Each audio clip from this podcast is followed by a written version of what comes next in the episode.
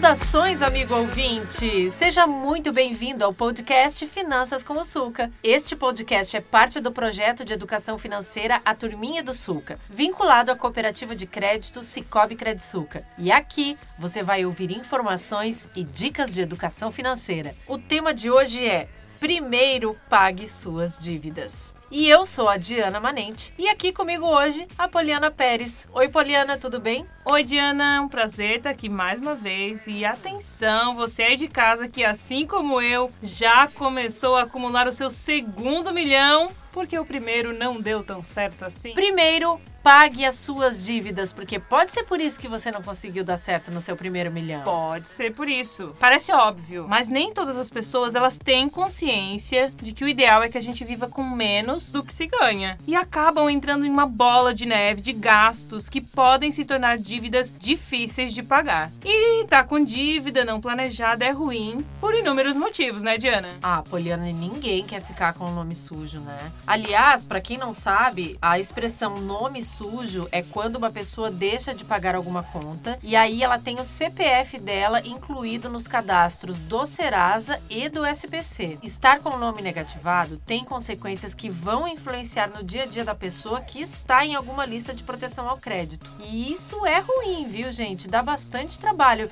Sabia que, por exemplo, quem está com o nome sujo, Poliana, tem dificuldades até em abrir uma conta no banco? É verdade. A instituição financeira ela pode não querer abrir uma conta, seja ela poupança ou conta corrente, caso o nome de quem está tentando abrir esteja sujo. Além disso, pode ter negado o pedido ao solicitar um cartão de crédito ou ao fazer um financiamento. E sabia, Poliana e ouvinte, que o banco pode descontar dinheiro da conta automaticamente? Isso mesmo, se tiver uma autorização prévia que a gente assina lá na hora, né? E essa é uma prática que é permitida e se a instituição assim preferir, ela pode fazer. Exatamente. Diana, eu acho legal a gente falar também do cadastro positivo ou score de crédito, que é algo bem recente que apareceu agora, que é uma pontuação que vai de 0 a mil e indica quais são as chances de uma pessoa pagar as contas certo, né, em dia nos próximos 12 meses.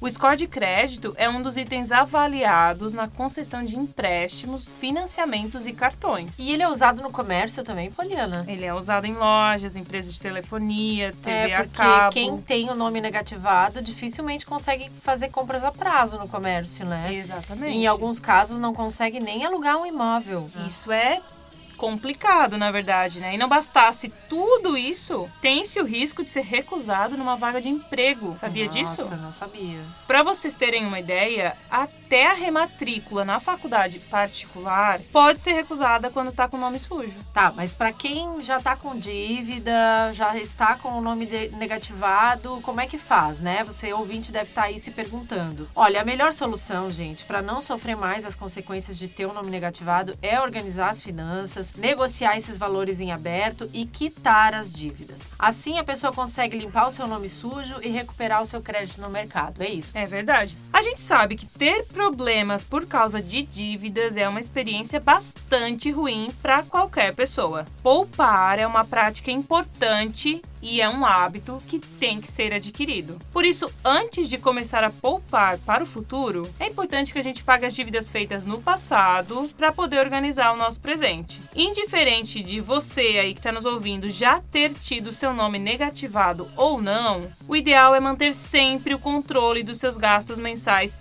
e também do quanto você recebe. Conhecer e controlar as nossas receitas e despesas é essencial para evitar atrasos e inadimplências futuras. Olha, pessoal, a gente fala bastante sobre isso, sobre controle de gastos, sobre organização financeira. Então, aqui nesse podcast você vai encontrar mais conteúdo sobre isso.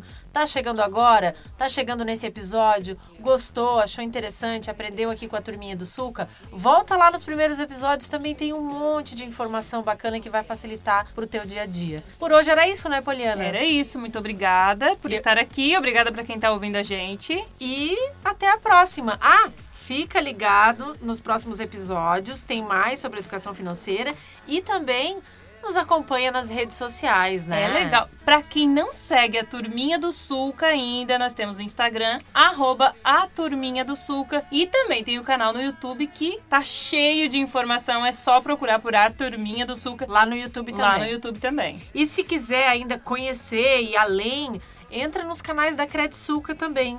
Tanto no Instagram quanto no Facebook, coloca lá Cicobi Credsuca, conhece um pouquinho mais da nossa história e fica por dentro de todas as novidades. Valeu, galera, um abraço e até a próxima. Obrigada, tchau.